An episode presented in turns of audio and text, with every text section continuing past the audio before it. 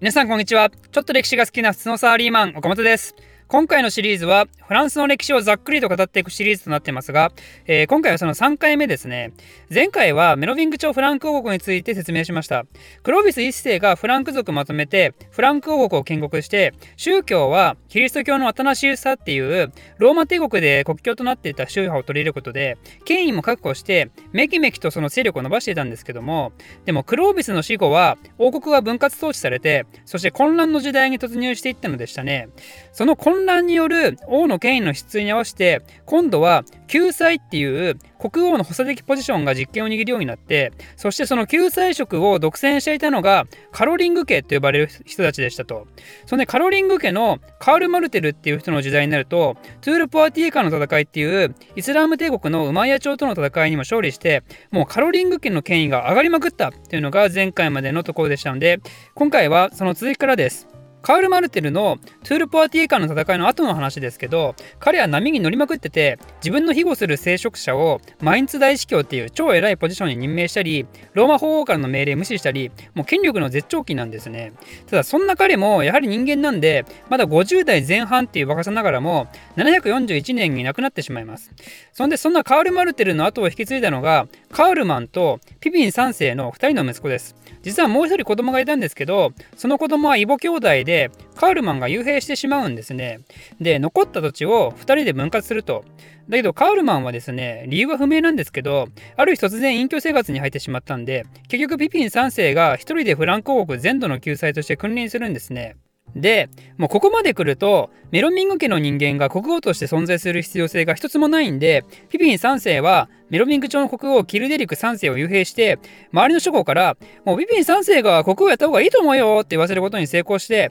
みんながそう言うならメロミング家に代わってカロリング家がフランクの王になりましょうってことで、これにてフランク王国のカロリング朝が開かれることになります。それが751年のことですね。ちなみにメロミング朝の国王って正直クロービス1世ぐらいしかまともに習うことないと思うんですけど実は何気に14代もいるんですよね。メロミング朝も一部国王空位期間もありますけど481年から751年までだからだから270年間も続いてるわけで実は江戸時代ばりの長さなんですね。なんでそんなメロビング家から国王位を散奪するっていうのは実際結構ハードル高いんでピピン3世はさらにその正当性を高めるためにもですですね。当時のローマ教皇にあなたが正当な王ですよっていう証となるという儀式をしてもらいます。これをすることであのローマ教皇が認める国王ということで同じキリスト教圏にいる人たちからしたらもう何も言えなくなるわけですよ。でその代わりと言いますかね権威をやる代わりに何かをよこせって話になりますから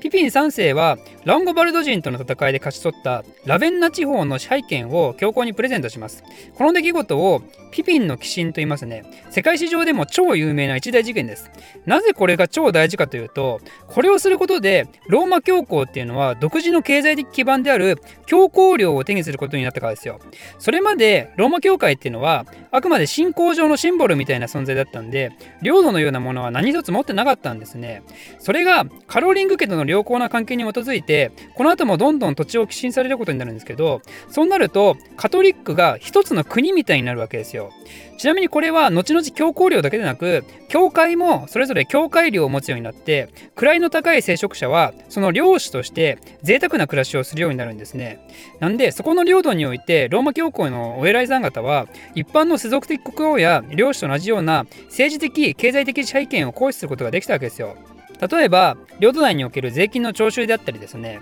そして時代がさらに経つと免罪符による収入などを得てさらに贅沢な暮らしをするだけでなくお前教会に立てついてたら破門するぞ死後大変な目に遭うぞなんてことをちらつかせながら国王よりも強い権力を持って西ヨーロッパを牛耳るほどの政治的権力を振ることができる時代がやってくるわけですよ。その決定的なスタート地点っていうのがこのピピンの寄進であったわけですね。でそんなピピン3世を受け継いだのがこれまた有名なカール大帝ですもしくはシャルル・マーニュとも言いますねカールっていうのはドイツ風の呼び方でシャルル・マーニュはフランス語ですピピン3世が死んだ後、カールは弟のカールマンと王国を分割統治してましたけど、カールマンが早く亡くなったんで、カールが国を再統治したと。また出てきましたね、カールマン。でも、これさっきのカールマンと別人ですからね。ピピン3世のお兄ちゃんもカールマンで、ピピン3世の息子もカールマンだと。で、その息子のカールマンのお兄ちゃんはカールってことで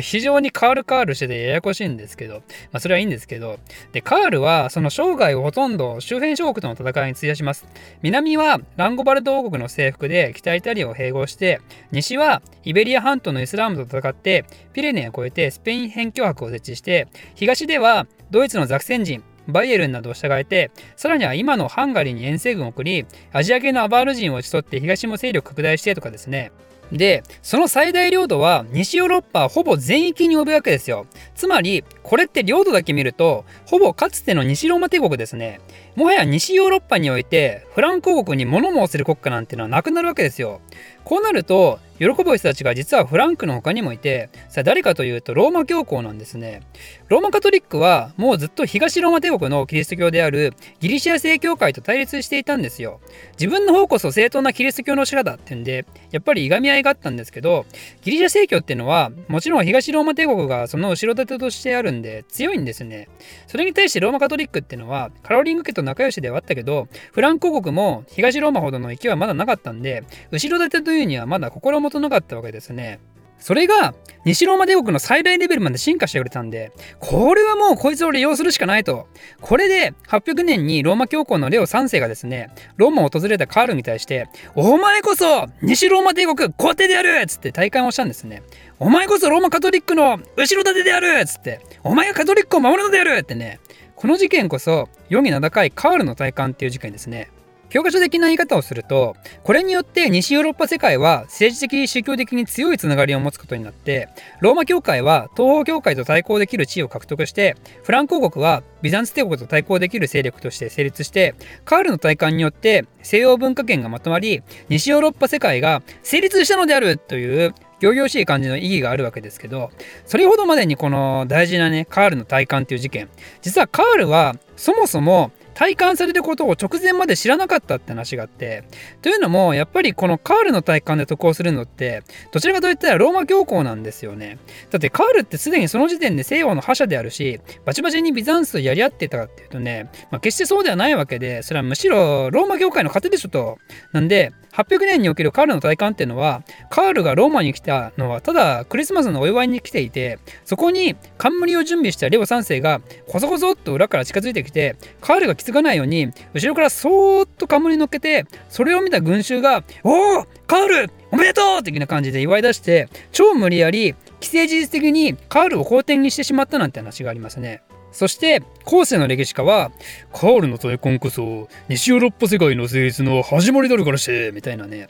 まあ、これもどこまで本当なのかはもはや誰にもわからないかもしれないですが、こういう裏事情があったのかなとか考えてみるのも、まあ面白いもんですね。ただ西ローマ帝国の復活っていうのは、やはり当時の時代からしてもちょっと無理やり感はあったようで、実際ビザンツの皇帝は、カールを皇帝とは認めても、ローマの皇帝とは認めなかったし、カール大帝自身も、自身をローマの皇帝であるとは自称しなかったようですね。ちなみにカールの体感が西ヨーロッパ世界の成立であるっていう話にちなむのかどうか分かりませんが、えー、カールに絡む話で言うと、あと有名なものとしては、マホメットなくしてシャルルマーニュなしっていうフレーズがありますね。マホメットとはムハンマドのことで、シャルルマーニュはカール大帝のことですけど、これはもともとベルギーの歴史家のピレンヌっていう人の言葉なんですが、これはどういうことかというと、ムハンマドに始まるイスラム勢力の誕生によってヨーロッパが地中海の覇権を奪われた結果西ヨーロッパ世界は閉鎖的になり内陸農業国家へと変質してカール大帝がこれに対応した国家建設を行ってそして歴史に名を残すことができたのだと。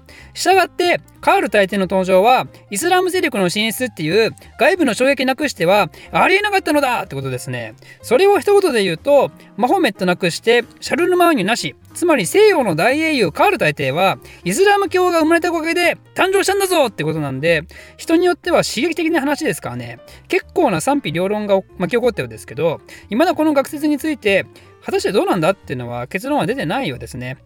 ということで、えー、今回はそんなカロリング帳について説明しましたが、なんと驚きの2人しか説明し 説明してませんけどね。まあでも、あの、統一フランク王国のカロリング帳っていう意味で言うと、ここで義理がいいんで、えー、今回はここら辺までとしておきたいと思います。それでは次回もお楽しみにチャンネルメンバー募集してますチャンネルメンバーになると動画の先行視聴や動画テーマのアンケート投票ができたりそして私がただグダグダと喋るおかれきレイディオの視聴ができます。こんなメリット盛りだくさんのチャンネルメンバーはなんと月額190円から月額190円から参加できます。皆様のメンバー登録待ってるぜ。ではまた。